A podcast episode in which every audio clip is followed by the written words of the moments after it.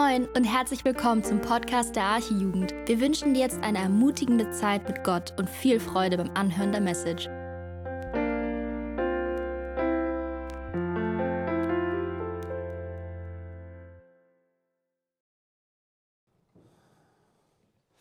Hallo zusammen. Ja, ich bin Nathanael. Ich bin 26 Jahre alt. Ich bin verheiratet. Ich bin schon eine Weile hier in der Jugend und auch im Jugendteam. Und ich freue mich heute, heute Abend mit euch hier zusammen zu sein. Ja, und zu schauen, was Gott durch sein Wort sagen will. Und ich glaube, dass Gott lebendig ist. Ich glaube, dass Gott real ist. Und ich glaube, dass Gott durch sein Wort spricht. Und ich möchte euch einladen, dass ihr so eine gleiche Erwartungshaltung mit mir teilt, dass ihr erwartet, dass Gott heute Abend durch sein Wort zu euch spricht. Egal, ob ihr das erste Mal hier seid und vielleicht von irgendjemandem hierher geschleppt wurdet oder Vielleicht wollten eure Eltern auch, dass ihr heute hier seid und ihr seid deswegen hier. Oder ob ihr schon seit zehn Jahren hierher kommt und die Bibel schon fünfmal durchgelesen habt und denkt, ihr kennt so das alles. Ich möchte uns einladen, dass wir mit einer Erwartungshaltung Gottes Wort gleich zusammen lesen, dass Gott durch sein Wort spricht und das auf eine neue Art und Weise tut und er in unser Herz spricht und durch seinen Geist unser Herz verändert. Weil ich glaube, es ist gefährlich, wenn wir anfangen, so gewohnt zu sein, dass wir jede Woche unsere Predigten hier hören und Johannes Evangelium ist, liest man jetzt wahrscheinlich auch nicht zum ersten Mal, zumindest viele von uns nicht und haben da vielleicht schon mal eine Predigt drüber gehört, vielleicht sogar über genau die Textstelle, über die es heute Abend gehen wird, Jesus vor Pilatus. Und trotzdem ist es unglaublich wichtig, dass wir offene Herzen behalten dafür, dass Gott neu spricht und da nicht irgendwie taub werden, weil wir denken, ja, wir kennen das alles und wir haben es alles schon hundertmal gehört oder wir sind das gewohnt. Deswegen, wenn ihr Bibeln dabei habt, dann äh, könnt ihr mal Johannes Kapitel 18 aufschlagen. Wir befinden uns gerade in so einer Reihe vom Johannesevangelium und ähm, da machen wir heute Abend Fortsetzung. Aber bevor wir da Fortsetzung machen, möchte ich euch eine, eine kleine Geschichte erzählen. Und äh, diese Geschichte hat sich in meiner Schulzeit abgespielt. Und zwar ähm, ja, war ich auf dem Dietrich-Bonhoeffer-Gymnasium in Quickborn. Und äh, ich weiß, ein, zwei von euch waren da auch oder sind da vielleicht sogar noch. Ähm, ja, war, war eine gute Schule, fand ich, war okay, Waldschule. Auf jeden Fall erinnere ich mich noch daran, dass ich einen Geografielehrer hatte in der achten Klasse oder in der Mittelstufe allgemein, also siebte bis neunte. Und dieser Geografielehrer hat es gehasst, wenn wir gekippelt haben. Also, ihr kennt so auf dem Stuhl, wenn man sich so zurücklehnt oder nur noch auf den hinteren beiden äh, Füßen des Stuhles steht. Das hat er gehasst. Er war super großer Gegner davon und das war bedauerlich, weil ich habe geliebt zu kippeln. Und ich saß mit meiner, mit meiner Reihe hinten, ne, direkt an der Wand, also das ist eigentlich die prädestinierte Kippelreihe. Und unser Lehrer ähm, wollte uns so sehr daran hindern, dass wir kippeln, dass er irgendwann angefangen hat zu sagen, okay, wen ich beim Kippeln erwische, der muss an der Wand sitzen für eine bestimmte Zeit. Und äh, natürlich ohne Stuhl an der Wand sitzen, sonst wäre das ja witzlos.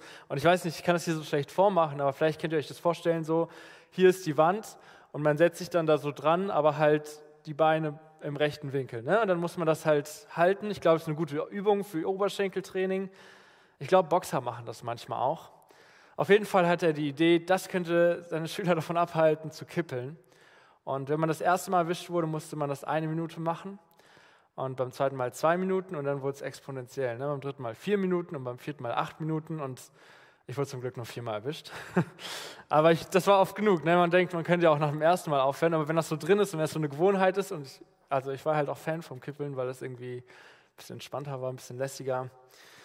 Naja, auf jeden Fall, ihr könnt euch vorstellen, ähm, ich bin ja jetzt noch kein Bodybuilder und damals war ich nochmal 50 Prozent weniger von dem, was ich heute bin dass mich diese, dass mich vier Minuten schon mega überfordert haben und acht Minuten erst recht. Ich glaube, aus unserer Reihe hat auch keiner acht Minuten geschafft. Ich glaube nicht mal annähernd. Ich glaube, drei bis vier war so das, das Maximum, was wir damals in der achten Klasse hingekriegt haben. Auf jeden Fall ist mir im Nachhinein aufgefallen, also als ich in der Oberstufe war, dass er das gar nicht durfte. Weil im Schulgesetz in Schleswig-Holstein steht, dass äh, man seine Schüler nicht mit körperlichen Strafen irgendwie bestrafen darf.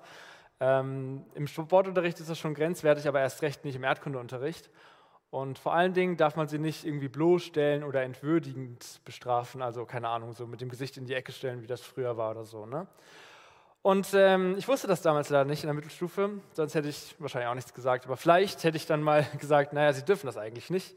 Mich da so ein bisschen auch, ein bisschen demütigen auch, ne? weil natürlich keiner von uns hat das geschafft. Ich hatte sogar einen Mitschüler, also das ist halt echt anstrengend. Ihr könnt das ja mal zu Hause probieren.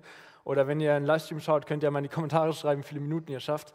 Es ist echt anstrengend. Ich hatte einen Mitschüler, keine Ahnung, der hat vielleicht fünf Minuten geschafft, aber hat dann am Ende angefangen zu weinen und der ganze Unterricht wurde pausiert für diese Aktion, dass jetzt ein Schüler da so, naja, gedemütigt wurde in einer gewissen Weise. Und ich fand das im Nachhinein echt ungerecht und unfair, dass dieser Lehrer sich das so rausnimmt, obwohl er wahrscheinlich weiß, dass er das nicht darf oder sich vielleicht nicht informiert hat. Ich meine, er ist ja Pädagoge. Ne? Ich weiß nicht, welchen pädagogischen Nutzen das hat, jemanden vor der Klasse so zur Schau zu stellen. Und ich fand das ungerecht und unfair. Und vielleicht war es gut, dass ich es damals nicht wusste, dass er es nicht durfte.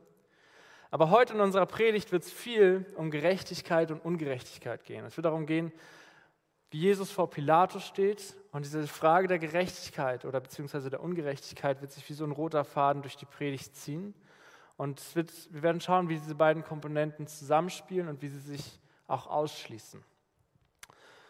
Deswegen ähm, ja, könnt ihr Johannes Kapitel 18 aufschlagen. Ich lese gleich aus einer Schlachterbibel, also wenn ihr Schlachter 2000, also wenn ihr eine Handy App nutzt oder so, dann äh, ist es vielleicht hilfreich, wenn ihr die gleiche Version lest, dann könnt ihr besser folgen.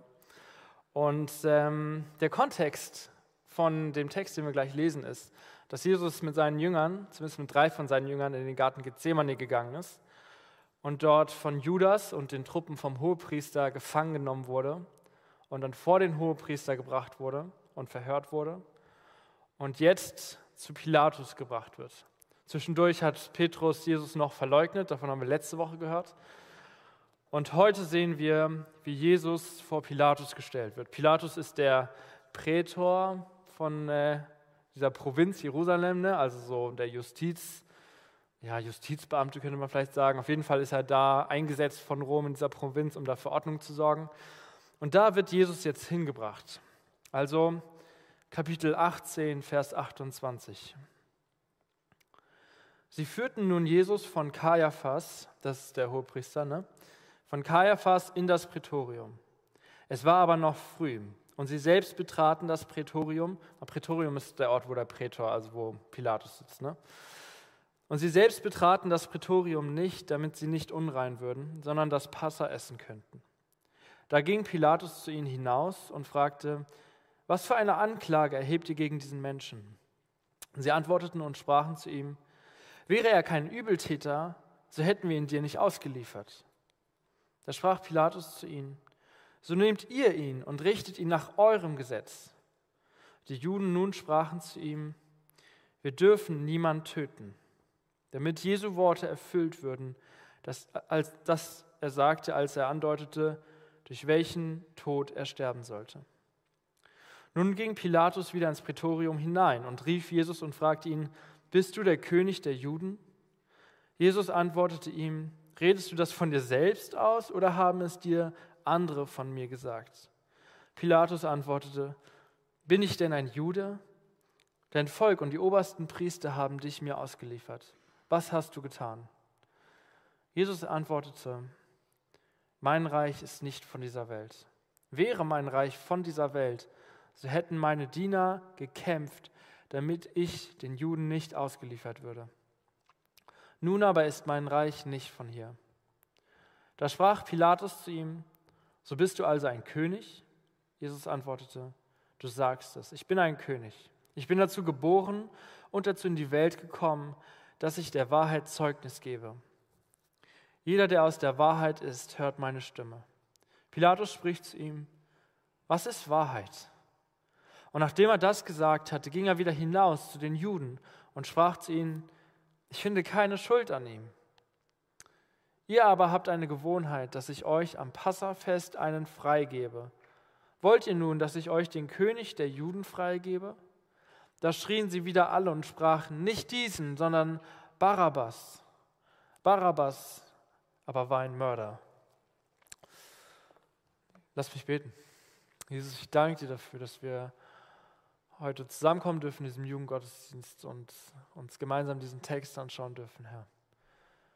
Ich danke dir, dass, dass, du durch dein Wort sprichst, dass dein Wort lebendig ist und dass wir durch dein Wort dich erkennen dürfen, Herr. Und ich möchte dich bitten, dass du heute zu uns sprichst. Ich möchte dich bitten, dass wir dir heute begegnen, dass wir heute durch diesen Text mehr von dir lernen und mehr von dir kennenlernen dürfen, Herr. Jesus, bitte hilf uns, dass wir nicht einfach nur theoretisches Wissen anhäufen, sondern dass wir Erkenntnis gewinnen davon, wie du bist, Herr.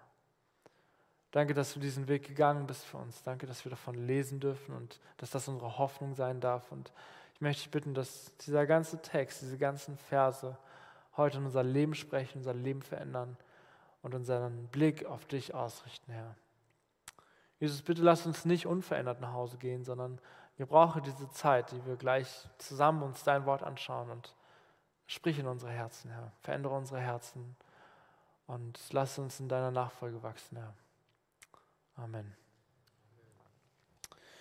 Amen. Wenn wir uns den Text anschauen, äh, ihr könnt eure Bibeln eigentlich offen lassen, weil wir werden jetzt da so durchgehen. In äh, Vers 28 steht, sie führten Jesus von Kaiaphas in das Prätorium und dann, es war aber noch früh und dann kommt ein entscheidender Teil. Und sie selbst betraten das Prätorium nicht, damit sie nicht unrein würden, sondern das Passa essen könnten. Also mit sie sind die Priester und Pharisäer gemeint, ne, die Jesus im Garten Gethsemane gefangen genommen haben und dann zu dem Hohepriester gebracht haben und die jetzt mit Jesus zu Pilatus kommen. Und es gab im jüdischen Gesetz, das hat nicht Mose aufgeschrieben, sondern das war so eine mündliche Überlieferung, die sich irgendwann so etabliert hatte, gab es ein Gebot, dass wenn man in das Haus eines Heiden gegangen ist, dass man dann unrein wurde. Und dann musste man erst eine Zeit lang warten und so Reinheitszeremonien abhalten und so weiter damit man wieder rein würde. Und nur wenn man rein war, durfte man das Passa feiern. Das Passafest war dieses große Fest, das gerade in Jerusalem stattgefunden hat. Ne?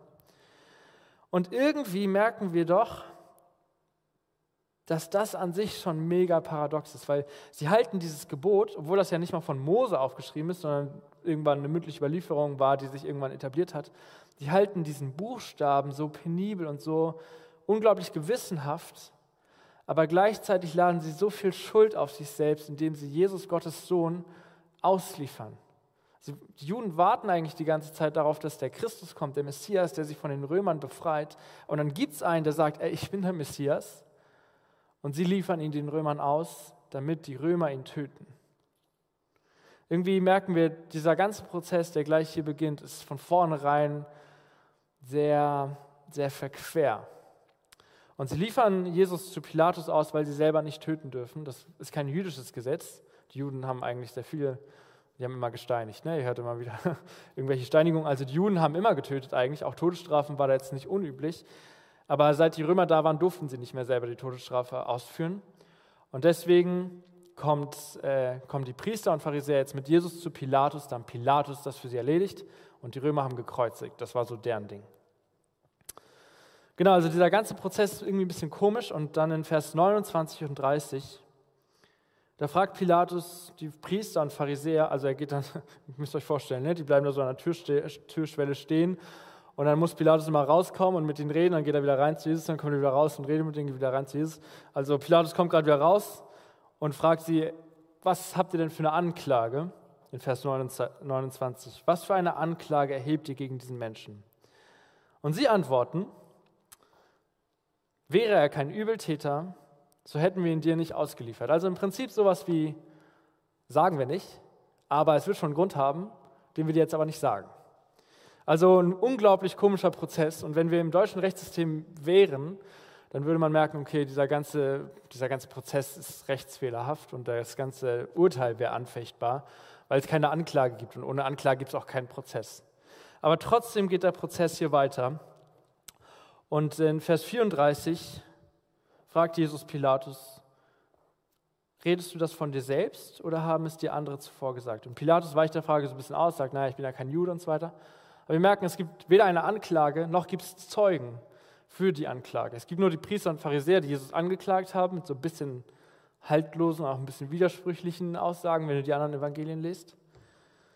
Und trotzdem geht der Prozess weiter bis in Vers 38 Pilatus sagt, was ist Wahrheit? Und nachdem er das gesagt hatte, ging er wieder hinaus, also wieder hinaus zu den, Ju zu den Juden, ne? die standen ja noch an der Türschwelle, geht er wieder hinaus zu den Juden und sprach zu ihnen, ich finde keine Schuld an ihm. Also es gibt keine Anklage, es gibt keine Zeugen, es gibt keine Schuld, aber es gibt einen ungerechten Richter. Pilatus war ja von den, von den Römern eingesetzt da in Jerusalem, in dieser Provinz, ne, um sozusagen da Recht zu sprechen. Und man merkt irgendwie, Pilatus ist ein bisschen hin und her gerissen. Auf der einen Seite denkt er, naja, ach, eigentlich, eigentlich müsste er Jesus freilassen, weil er findet nichts, was ihn zum Tode verurteilt. Auf der anderen Seite ist aber, merkt er auch den Pharisäern und Priestern, ist das richtig wichtig, dass dieser Mann stirbt. Und in Matthäus 10 lesen wir, dass die Frau von Pilatus am Tag vorher zu ihm gekommen ist und gesagt hat, ey, ich habe letzte Nacht von Jesus geträumt, diesem Jesus, der gerade bei dir ist. Und äh, ich hatte sehr viel Leid in diesem Traum, deswegen lass bitte die Finger von diesem Mann und lass ihn frei, hab nichts mit seinem Tod zu tun. Und obwohl Pilatus das weiß und auch merkt, so rechtens kann er ihn eigentlich nicht verurteilen, lässt er sich trotzdem zur Marionette machen von den Priestern und Pharisäern. Obwohl er ja eigentlich von Rom eingesetzt ist. Ne? Die Römer haben da ja geherrscht, nicht die Juden. Die Römer waren ja da und haben geherrscht. Und obwohl sie Pilatus eingesetzt haben, dafür Recht und Ordnung zu, zu sorgen, lässt er sich irgendwie zum, ja, zum Spielball erklären von den Priestern und Pharisäern und verhindert nicht, dass Jesus schlussendlich gekreuzigt wird. Also wir sehen keine Anklage, keine Zeugen, keine Schuld, aber ein ungerechter Richter. Vermutlich ist das, nicht nur vermutlich, bis dahin ist das der ungerechteste Moment, den die Welt je erlebt hat. Ein komplett gerechter, ein komplett sündloser Mann kommt in ein sehr an ein komplett ungerechtes Gericht und wird verurteilt. Und wofür? Für dich. In Johannes 15, Vers 13 sagt Jesus, größere Liebe hat niemand als die, dass er sein Leben lässt für seine Freunde. Jesus gab sein Leben freiwillig. Es gibt so eine ähnliche Geschichte im Alten Testament, die kennt ihr vielleicht, die ist äh, in ich glaube 1. Samuel 16. Na, auf jeden Fall, ähm, ja, auf jeden Fall geht es da um David. Und David ist König, ne? Und David wird, äh, soll gestürzt werden von seinem eigenen Sohn Absalom. Und Absalom versucht dann so ein paar Leute zusammenzutrommeln, um David sozusagen den Königsthron zu entreißen und David umzubringen. Und David flieht und David hat aber einen Berater, einen ganz engen Berater, auch einen sehr guten Berater, über diesen Berater wird gesagt, er ist wie das Orakel Gottes. Und äh, dieser Berater heißt Ahitopel. Und während dieser Geschichte, während David vor Absalom flieht, wechselt Ahitopel die Seiten und läuft zu Absalom über. Und in einer gewissen Weise sehen wir Parallelen zwischen diesen beiden Geschichten. Jesus der König und David der König. Beide haben einen engen Vertrauten. Beide sind abgelehnt von der Nation. David flieht und genauso ist Jesus abgelehnt von der Nation. Und beide werden verraten von einem engen Freund. Und dazu kommt, dass sowohl Ahitophel als auch Judas Selbstmord begehen und sich erhängen. Also wir merken diese Parallelen zwischen diesen beiden Geschichten. Ne? Der Unterschied ist nur zwischen den beiden Geschichten die Freiwilligkeit. David macht das nicht freiwillig. David zieht in den Krieg gegen seinen eigenen Sohn. Am Ende stirbt sein eigener Sohn und David bleibt König. Aber Jesus lässt das hier alles über sich ergehen. In, ähm, in Johannes 10 sagt Jesus, in Johannes 10, Vers 18, Niemand nimmt mein Leben von mir, ich gebe es freiwillig her. Ich habe die Macht, es herzugeben und ich habe die Macht, es wieder zu empfangen. Und warum? In, in Vers 36 sagt Jesus, mein Reich ist nicht von dieser Welt. Wenn mein Reich von dieser Welt wäre, so hätten meine Diener gekämpft, damit ich den Juden nicht ausgeliefert würde. Nun aber ist mein Reich nicht von dieser Welt. Als Jesus diesen Prozess vor Pilatus erlebt, da weiß er, dass wenn er jetzt nicht sich rechtfertigt oder nicht aus diesem Prozess verschwindet oder jetzt nicht Engel runterruft, dass sie ihn aus diesem Prozess, diesem ungerechten Prozess befreien, wenn er das nicht tut, dann zwar sterben wird und den ganzen Zorn Gottes auf sich nehmen wird, aber dass dafür der Weg frei sein wird in Ewigkeit. Jesus weiß, dass es einen zweiten Prozess geben wird eines Tages, der vollkommen gerecht ist, mit einem gerechten Richter, mit einer gerechten Anklage und mit gerechter Schuld. Und dass in diesem zweiten Prozess kein Mensch bestehen kann, wenn er jetzt nicht schweigt. In dem Moment, wo Jesus diesen ungerechten Prozess über sich ergehen lässt, tut er das aus Liebe zu dir. In Philippa 2, Vers 6 bis 9, äh, das könnt ihr eigentlich mal, also könnt ihr mit aufschlagen, wenn ihr eure Bibeln habt. Philippa 2, Vers 6 bis 9.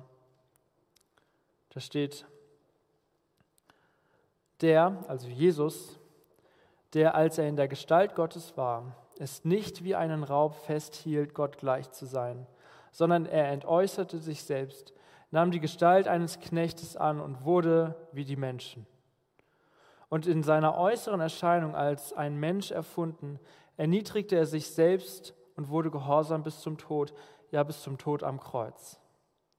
Darum hat ihn Gott auch über alle Maßen erhöht und ihm einen Namen verliehen, der über allen Namen ist. Im Endeffekt diese Verse, ne, vier Verse, das ist das Evangelium. Wenn da steht, Jesus hielt es nicht für einen Raub fest, Gott, äh, äh, das nicht wie einen Raub festhielt, Gott gleich zu sein. Also im Endeffekt heißt das, Gott war, äh, Jesus war rücksichtslos in Bezug auf das, was er bereit war zu geben. Jesus verlor alles, damit du alles gewinnst. Das ist das Evangelium und das ist das, was in diesen Versen hier drin steht. Aber es gibt noch Verse davor, und zwar die Verse 3 bis 5, und die möchte ich auch lesen. Also gleiches Kapitel, Philippa 2, 3, Vers 5, 3 bis 5. Tut nichts aus Selbstsucht oder nichtigem Ehrgeiz, sondern in Demut achte einer den anderen höher als sich selbst. Jeder schaue nicht auf das Seine, sondern jeder auf das des anderen. Denn ihr sollt so gesinnt sein, wie es Christus Jesus auch war. Die gleiche Gesinnung wie Jesus Christus sollen wir haben. Das ist ein bisschen ein abstraktes Wort und manchmal fällt uns das schwer. Was bedeutet jetzt Gesinnung und wie kann man das dann praktisch umsetzen? Gesinnung ist in etwa die gleichen Maßstäbe im Leben zu haben, die gleichen Ziele im Leben zu haben und die gleichen Entscheidungen im Leben zu treffen. Und Philippa 2 sagt uns, wir sollen die gleiche Gesinnung wie Jesus haben. Vielleicht eine Illustration zum Thema Gesinnung. Ähm, ich bin in einem Hauskreis hier und äh, ich, äh, bin, ich leite den Hauskreis zusammen mit Timo, der ist, glaube ich, heute nicht da, aber kann ich alles erzählen. Also ich leite den Hauskreis zusammen mit Timo seit zwei Jahren oder zweieinhalb, glaube ich. Und ich bin sehr dankbar dafür, dass ich das mit ihm zusammenleiten darf, weil ich merke, Timo und ich haben in der Sache Hauskreisleitung eine gleiche Gesinnung. Uns sind die gleichen Dinge wichtig.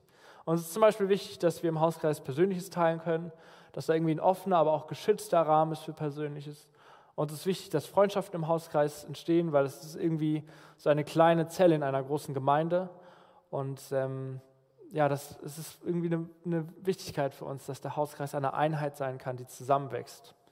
Uns ist wichtig, dass wir in unserem Hauskreis Tiefgang haben, dass wir nicht so ein bisschen an der Oberfläche kratzen ne, und dann alle wieder nach Hause gehen, äh, sondern dass wir Tiefgang haben und auch Persönliches teilen können, auch Herausforderungen und schwierige Situationen teilen können miteinander.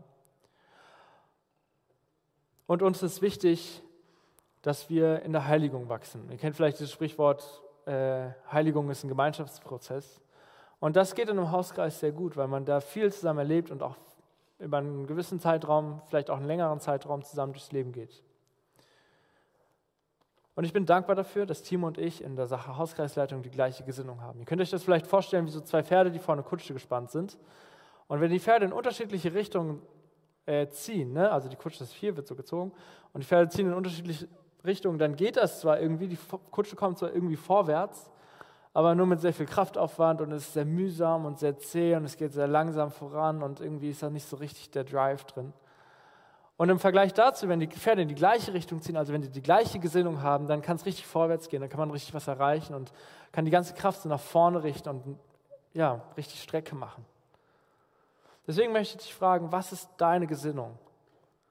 Nach welchen Maßstäben oder nach welchen Zielen triffst du deine Entscheidung? Wonach richtest du dein Leben aus? Richtest du dein Leben danach aus, dass du denkst, naja, also wenn ich eine Entscheidung treffen muss, dann äh, da habe ich meine Glücksmünze dabei und die schnipse ich dann und dann je nachdem, was da rauskommt, mache ich das dann. Oder denkst du dir so, naja, ähm, Ich gucke einfach, was sich am besten anfühlt und treffe dann eine spontane Entscheidung und das klappt dann manchmal. Oder versuchst du so ganz menschlich abzuwägen und irgendwie schlaue Entscheidungen zu treffen und wägst ab und hin und her. Oder fragst du dich vielleicht, naja, was würde Jesus tun an meiner Stelle und überlegst, wie kann die Gesinnung Jesus Einfluss nehmen auf dein Leben. Es gab ja früher diese What Would Jesus Do Armbänder. Ich glaube, das sind so 2010 oder so. Vielleicht habt ihr die auch noch. Im Endeffekt ist das genau das. Ne? Welche Gesinnung hat Jesus in diesem praktischen Ding und wie kann ich ihm ähnlicher werden? Um der Gesinnung Jesu ähnlicher zu werden, brauchen wir den Heiligen Geist. Ohne den Heiligen Geist können wir vielleicht ein bisschen Maske aufsetzen oder ein bisschen was faken. Aber der Heilige Geist ist im Endeffekt derjenige, der in uns die Gesinnung Jesu wachsen lässt, also der uns ähnlicher werden lässt zu Jesus.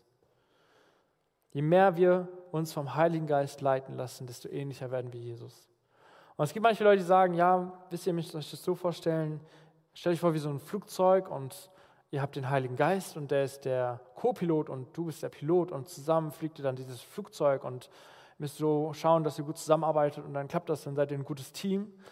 Und dann gibt es andere, die sagen, nee, Moment, ja, hm, das Beispiel hinkt leider.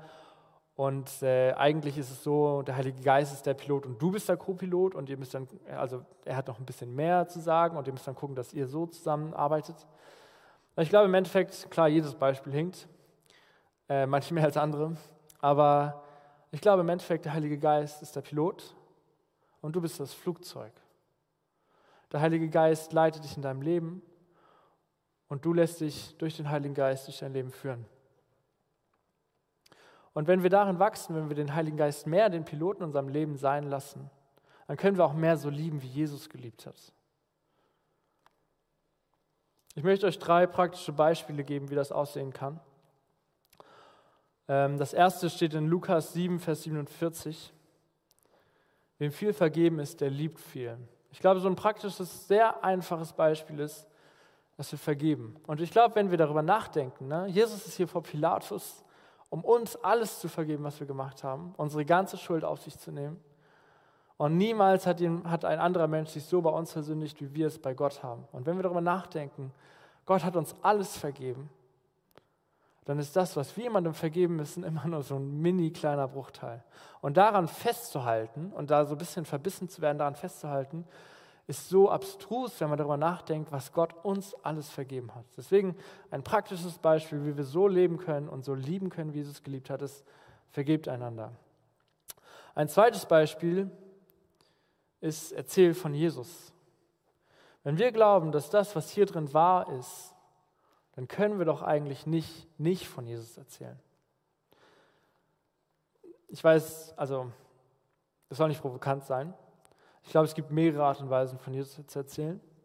Ich glaube, es gibt zum Beispiel eine eher, eher aggressive Art und Weise, wo man die Leute so ein bisschen unter Druck setzt und so, ey, ihr müsst da jetzt mir zuhören und versucht sie ein bisschen in die Ecke zu drängen, dass sie vielleicht dann aufbrechen oder auch manchmal so ein bisschen manipulativ. Und ich habe die Erfahrung gemacht, das ähm, schreckt die Menschen eher immer zurück. Die sind das vielleicht schon gewohnt von irgendwelchen Sekten oder irgendwelchen anderen Religi Religionen. Ähm, ja, ich habe die Erfahrung gemacht, als, wir, als wir Nils hier hatten, äh, der gleiche Nils, von dem Jonas gerade erzählt hat, Nils Petersen war ja hier vor zwei Jahren ungefähr. Und meine Kommilitonen aus der Uni waren auch hier und ähm, haben dann den ganzen Gottesdienst mitgehört. Und danach sind wir nach Altona gegangen, in so eine Pizzeria und haben Pizza gegessen. Und dann natürlich haben wir darüber geredet, was ihre Gedanken waren zu diesem Gottesdienst und all dem, was Nils erzählt hat und so. Und irgendwann hat eine Kommilitonin von mir gefragt, ja, aber also ja, hab ich, also habe ich das richtig verstanden? Glaubst du, dass wenn wir jetzt nicht so gläubig sind wie du, dass wir dann nicht in den Himmel kommen? Und ich dachte in dem Moment, oh, das ist eine schwierige Frage. Und ich habe so darüber nachgedacht, was ist jetzt liebevoller zu sagen? Ist es wirklich liebevoll zu sagen, ja, du kommst in die Hölle? Oder wäre es vielleicht lieber, wäre es liebevoller zu sagen, ja, hm, ja, das so ein bisschen runterzuspielen oder ja, eher so ein bisschen Mut zu machen, auch wenn er jetzt vielleicht nicht gerechtfertigt ist. Ne? Und ich dachte, nie im Leben kann es liebevoller sein, ihr die Wahrheit zu verschweigen, wenn ich die Wahrheit weiß. Und im Endeffekt, ich habe mir das einfach genau, also mein Kommiliton das so gesagt und meinte, ey Leute, das Ding ist, ich glaube, dass das, was hier drin steht, wirklich wahr ist. Und das Problem ist, wenn ich in den Himmel komme und bei Jesus bin und weiß, ich habe meinen Kommilitonen nicht von Jesus erzählt, obwohl ich das die ganze Zeit wusste, dann wird das mega schwer auf meiner Seele liegen. Und deswegen ist es mir so ein Anliegen, mit ihnen darüber zu reden. Nicht, weil wir hier irgendwie volle Reihen haben wollen oder weil wir mehr Mitglieder brauchen oder irgendwas, sondern weil sie mir am Herzen liegen, weil ich sie lieb habe und weil ich, weil ich will, dass sie auch in, auch in diese Hoffnungen kommen können, dass sie wissen, eines Tages werden sie bei Jesus sein. Und egal was passiert noch in ihrem Leben, sie haben diese Hoffnung, eines Tages werden die Tränen abgewischt, eines Tages werden sie ewiges Leben bei Jesus haben. Und ich glaube, dass das Türen öffnet. Ich glaube, dass das viel einfacher ist ähm, nachzuvollziehen. Zumindest habe ich die Erfahrung damals gemacht, dass sie das irgendwie eher wertgeschätzt haben, zu sehen, was meine Intuition dahinter ist. Dass ich nicht irgendwie versuche, sie jetzt auf Krampf zu bekehren, sondern dass, ich, ja, dass es mir einfach ein Herzensanliegen ist, mit meinen Kommilitonen über Jesus zu reden, weil das meine Hoffnung ist. Und weil ich davon überzeugt bin, dass sie diese Hoffnung in ihrem Leben auch brauchen. Deswegen, wenn wir so leben wollen und so lieben wollen wie Jesus und wenn wir die Gesinnung Jesu teilen wollen, dann führt kein Weg daran vorbei, dass wir erzählen von der Hoffnung, die wir in unserem Herzen haben und erzählen davon, was Jesus in unserem Leben getan hat, welche Frucht der Glaube in unserem Leben getragen hat. Und der dritte praktische Punkt ist, schaue nicht auf das, was du gibst, sondern schaue auf den, der empfängt. Als Jesus hier vor Pilatus stand, hat er auf den geschaut, der empfangen hat. Gott hat großzügig gegeben. Gott hat nicht zurückgehalten. Wir haben gerade diese Verse aus Philippa gelesen. Gott hat nicht zurückgehalten. Es war kein, er hat es nicht für einen Raub empfunden, sondern er hat trotzdem rücksichtslos auf das, was er in dem Moment war, bereit war zu riskieren, trotzdem die Menschen so geliebt, dass er auf diese Welt gekommen ist, dass er sich erniedrigt hat und dass er für uns gestorben ist. Und ich glaube, das ist der dritte Punkt. Schau nicht auf das, was du gibst, sondern gib großzügig, liebe großzügig. Das muss nicht Geld sein, es kann Geld sein, aber es kann auch Zeit sein oder einfach ja, Hingabe, die du den Menschen entgegenbringst um dich herum. Genau. In Vers 38 sagt Pilatus zu Jesus, was ist Wahrheit? Oder vielleicht anders gesagt, was ist schon Wahrheit? Und das muss man sich vor Augen führen. Ne? Eigentlich sind Richter ja dafür da, die Wahrheit herauszufinden. Und keine Ahnung, wenn ihr irgendwelche Gerichtsprozesse mal miterlebt habt, dann merkt ihr, okay, das dreht sich eigentlich die ganze Zeit darum, was ist hier wahr und was ist gelogen und was, was stimmt und wonach kann man sein Urteil fällen. Und der Richter sagt in diesem Prozess, ja, was ist schon Wahrheit? Ne? Und irgendwie ist das so, so paradox. Jesus sagt, Ich bin dazu geboren und dazu in die Welt gekommen, dass ich der Wahrheit Zeugnis gebe. Jeder, der aus der Wahrheit ist, hört meine Stimme.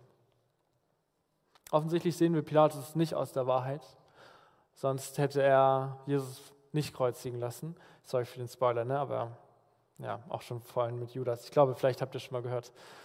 Ähm, sonst hätte er Jesus nicht kreuzigen lassen. Ich habe ähm, noch eine andere Geschichte mit meinen Kommilitonen zu dem Thema, wer also zu diesem Vers, den Jesus gerade gesagt hat, ne, wer meine Stimme hört, wer aus der Wahrheit ist, der hört meine Stimme. Ich habe vor anderthalb Jahren numerische Mathematik geschrieben und äh, die Klausur lief so semi. Also in meinem Studium weiß man am Ende der Klausur, wie sie lief. Ne? Ich weiß nicht, wie das bei Geisteswissenschaften ist.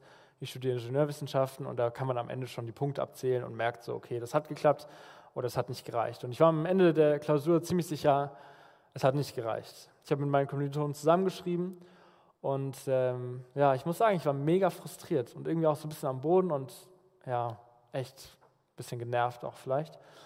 Und äh, wir waren verabredet, danach noch bouldern zu gehen. Und äh, ich, also ich weiß nicht, vielleicht könnt ihr Urban Apes im Bunker in äh, St. Pauli auf Feldstraße. Und ich hatte echt gar keinen Bock auf Bouldern mehr. Ich wollte eigentlich am liebsten nach Hause, aber ich dachte, na gut, irgendwie ist das auch so ein Gemeinschaftsding.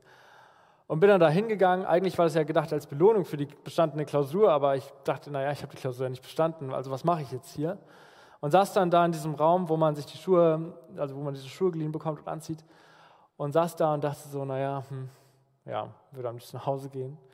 Und dachte auch die ganze Zeit über die Klausur nach und so, ne? Und wie mich das halt getriggert hat. Und auf einmal, da waren so Lautsprecher und, auf, und da lief die ganze Zeit Musik und auf einmal kam so ein Lied von Chris Tomlin, und das hieß Our God is greater, also unser Gott ist größer. Und auf einmal habe ich gemerkt, wie dieses Lied aus dieser Boulderhalle irgendwo auf St. Pauli mitten in mein Herz gesprochen hat, weil ich kannte das Lied, ne? wir haben es früher in der, Jugend manchmal gesungen. Ist eigentlich auch schon ein altes Lied, keine Ahnung, warum das noch irgendwo läuft, aber in dem Moment hat Jesus das so in mein Herz gesprochen und ich habe gemerkt, ey, ist doch egal, Gott ist größer als meine Klausur, Gott ist größer als mein Studium, Gott ist größer als all die Herausforderungen, all die Probleme, die ich in meinem Leben habe. Und habe mich so ermutigt gefühlt in dieser Situation, dass Gott gerade in dem Moment über so einen komischen, äh, so einen komischen Ort wie die ähm, Boulderhalle auf St. Pauli in mein Herz spricht. Und ich, ich glaube, wir müssen, wir müssen, glaube ich, öfter einfach zuhören, was Gott in unser Herz spricht.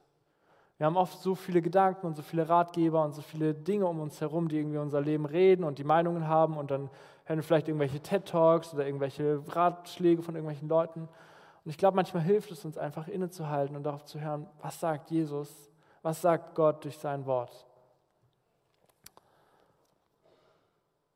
Und ein, eine andere Geschichte und für diese andere Wahrheit, also eine Wahrheit, die noch in dieser Geschichte steht, anders gesagt, für eine Wahrheit, die, wir, die noch in dieser Geschichte besteht, brauchen wir, glaube ich, auch Demut, sie anzuerkennen.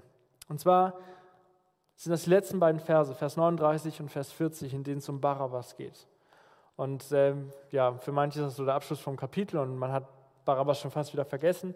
Aber irgendwie scheint Barabbas auch eine besondere Bedeutung zu haben, weil Barabbas kommt in allen vier Evangelien mit Namen vor. Und es gibt sehr wenige Menschen, die in allen vier Evangelien mit Namen vorkommen. Vielleicht Pilatus und Maria und Jesus natürlich und so ein paar Jünger, aber auch nicht alle. Und Barabbas kommt in allen Versen, in allen Evangelien vor. Und die Wahrheit, die mit, diesem, die mit diesen Versen zusammenhängt, ist, in dieser Geschichte sind wir Barabbas. Auch wenn das für uns jetzt manchmal vielleicht unvorstellbar klingen mag, weil Barabbas war doch der, der, der Mörder. Barabbas war der Ungerechte, der frei kommt, weil Jesus der Gerechte sein Leben gab. Und das sind wir. Wir sind die Ungerechten, die aus eigener Kraft nicht gerecht sein können, die frei kommen, weil Jesus sein Leben für uns gab.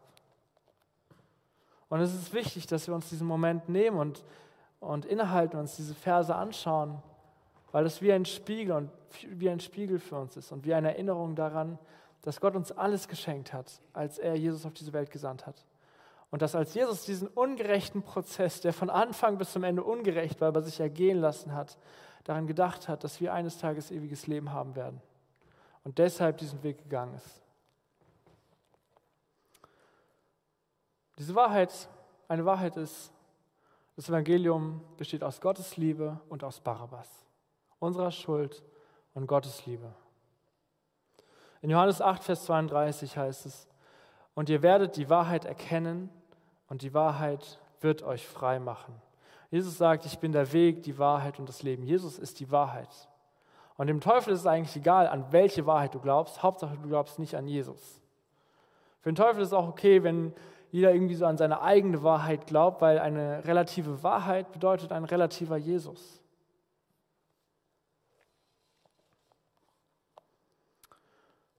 Der Teufel will, dass unsere Autorität über Gottes Autorität steht. Der, Teufel will, dass dieses Buch hier keine Autorität mehr über unser Leben hat, sondern dass es vielleicht irgendwie ein cooles Buch ist für Inspiration oder dass wir da irgendwelche Verse rausschreiben, die wir dann in irgendwelche Bilderrahmen malen können oder irgendwelche, Ver irgendwelche Sprüche auf, unseren, auf unser Auto schreiben, was dieses Wort keine Autorität über unser Leben hat. Und ich möchte euch einladen, dass ihr der Bibel wieder Autorität über euer Leben gebt.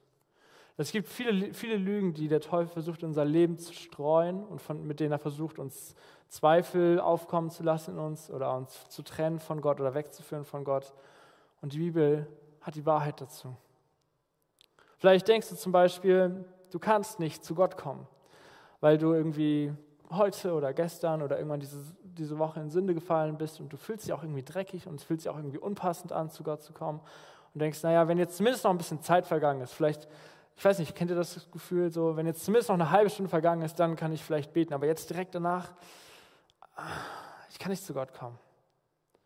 Die, Bibel sagt in 2. Korinther 12, Vers 19, meine Gnade, lass dir an meiner Gnade genügen, denn meine Kraft ist in der Schwachheit vollkommen. Oder vielleicht denkst du, ich werde es niemals schaffen, mit dieser Sünde aufzuhören. Ich habe die irgendwie schon seit Jahren in meinem Leben und ich habe eigentlich auch schon aufgegeben, davon frei zu kommen. Aber wir haben gerade den Vers aus Johannes 8, Vers 32 gehört. und ihr werdet die Wahrheit erkennen und die Wahrheit wird euch frei machen. Vielleicht denkst du auch, Gott hat dich weniger wertvoll gemacht als andere. Aber in Psalm 139 steht, ich danke dir dafür, dass ich erstaunlich und wunderbar gemacht bin. Wunderbar sind deine Werke und meine Seele erkennt das wohl. Oder in Matthäus 10 heißt es, verkauft man nicht zwei Sperlinge für einen Groschen und doch fällt keiner von ihnen auf die Erde, ohne dass euer Vater es weiß. Darum fürchtet euch nicht, ihr seid mehr wert als die Sperlinge. Vielleicht denkst du auch, wie Alex vorhin in seinem kurzen Impuls gesagt hat. Vielleicht, vielleicht fühlst du dich auch einsam und der Teufel gibt dir diese Lüge in deinen Kopf, du bist einsam. Und dieser Vers aus Jesaja 41, glaube ich, den Alex gelesen hat, ist im Endeffekt einfach die Wahrheit dazu, die wir in unser Leben aufnehmen müssen, um uns nicht zu Fall bringen zu lassen oder um nicht ins Straucheln zu kommen. Vielleicht denkst du auch, Gott hat dich vergessen, weil alle um dich rum ihre Gebetsanliegen ständig erfüllt bekommen und du mit deinem einen Gebetsanliegen schon seit Jahren darauf wartest, dass Gott dir einmal zuhört oder dass Gott dein Gebet erhört. Wenn Jesaja 49, Vers 15 und 16 steht, kann auch eine Frau ihr Kindlein vergessen, dass sie sich nicht erbarmt über ihren leiblichen Sohn. Selbst, selbst wenn sie ihn vergessen sollte. Ich, das sagt Gott, ich will dich nicht vergessen. Siehe, in meine Hände habe ich dich eingezeichnet, deine Mauern sind alle Zeit vor mir. Vielleicht denkst du, Gott ist enttäuscht von dir, weil du das nicht so geschafft hast. Du hast zwar gehört, wir sollen in der gleichen Gesinnung wie Jesus sein, du würdest gerne mehr in der Heiligung vorankommen, du würdest gerne mit deinem Leben Gott ehren, jeden Tag und jede Sekunde in deinem Leben und es hat nicht geklappt. Und jetzt denkst du, Gott ist enttäuscht von dir. Aber die Wahrheit, die die Bibel sagt, ist, Gott täuscht sich nicht. Und wenn Gott sich nicht täuscht, dann kannst du ihn auch nicht enttäuschen. Ich möchte uns zum Schluss noch einmal drei ganz kurze praktische Anwendungen geben für diesen Punkt. Die erste ist, gib Jesus dein Leben. Wenn du heute hier bist und du hast irgendwie schon viel gehört, vielleicht heute zum ersten Mal oder vielleicht schon seit Monaten und Jahren und du merkst irgendwie, du glaubst zwar, dass das hier wahr ist, aber Jesus ist noch nicht in dein Herz eingezogen und er hat dein Herz noch nicht neu gemacht, dann gib Jesus dein Leben und schieb das nicht vor dir auf. Lasst uns heute Jesus Raum in unserem Herzen geben, den ganzen Raum und keine Zeit vorbeigehen lassen, ohne dass Jesus König wird in unserem Herzen. Eine zweite praktische Anwendung. Benenne die Lügen in deinem Leben, die du bewusst oder, unter, oder unbewusst glaubst und sprich die Wahrheiten darüber aus. Und das ist vielleicht auch eine Sache, die ihr im Hauskreis machen könnt. Ähm, wir haben das letztens gemacht und wir haben, uns, wir haben das so geteilt und es kann sehr ermutigend sein, wenn man hört, okay, womit strugglen die anderen und dann gegenseitig Wahrheiten in das Leben voneinander spricht, die genau aus Gottes Wort kommen, die nicht irgendwo aus der Luft gegriffen sind oder irgendwelche Menschenwahrheiten sind, sondern die einfach Gottes Wort in unserem Leben praktisch angewendet sind. Und das dritte, die dritte praktische Anwendung, räume Sünden aus aus deinem Leben. Jesus stand vor Pilatus und hat diesen ganzen Prozess der Ungerechtigkeit über sich ergehen lassen, damit du frei wirst. Jesus hat Jesus wurde nicht davon, daran gehindert, ans Kreuz zu gehen durch deine Sünde. Also lass du dich auch nicht daran hindern, zu Jesus zu gehen durch deine Sünde. Räume Sünden aus aus deinem Leben.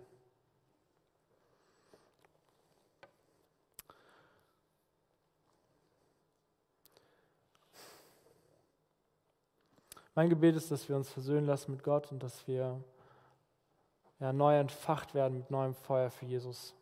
Und das ist auch ein Text, wo Jesus nur vor Pilatus steht und der eigentlich ziemlich deprimierend sein kann, weil man merkt, ey, das läuft eigentlich alles nicht so, wie man sich das vorgestellt hat. Und Jesus ist doch eigentlich der König. Und warum passiert das alles? Hat er keine Macht oder was passiert? Dass dieser Text in uns eine Demut dafür erneuert, dass wir aus Gnade errettet sind und dass wir Gottes Kinder sein dürfen. Und was für ein Privileg es ist, dass wir Hoffnung haben in unser Leben. Und Hoffnung haben, die über das Leben hinausgeht und dass wir eines Tages bei Jesus sein dürfen. Deswegen lass dich versöhnen mit Gott. Und wenn du nicht bereit bist dafür, dass Jesus eines Tages wiederkommt, dann lass dich bereit machen. Und such vielleicht jemanden im Gebet. Ihr könnt mit Leuten darüber sprechen, denen ihr vertraut. Ähm, vielleicht wollt ihr auch einen ersten Schritt oder neue Schritte im Glauben gehen. dann sprecht mit Leuten um euch herum, wo ihr wisst, die sind im Glauben und fragt sie, ey, wie war das damals bei dir? Was hat Gott in deinem Leben getan, seit du im Glauben bist? Und äh, was für Frucht hat der Glaube in deinem Leben gebracht? Und äh, lasst für euch beten. Könnt ihr während des Lobpreises machen, könnt ihr auch danach machen. Ihr könnt auch zum Jugendteam gehen. Aber lasst diesen Abend nicht einfach so an uns vorbeiziehen lassen, sondern lasst das Wort, was Gott heute gesprochen hat, zu uns in unser Herz fallen und Frucht bringen. Amen.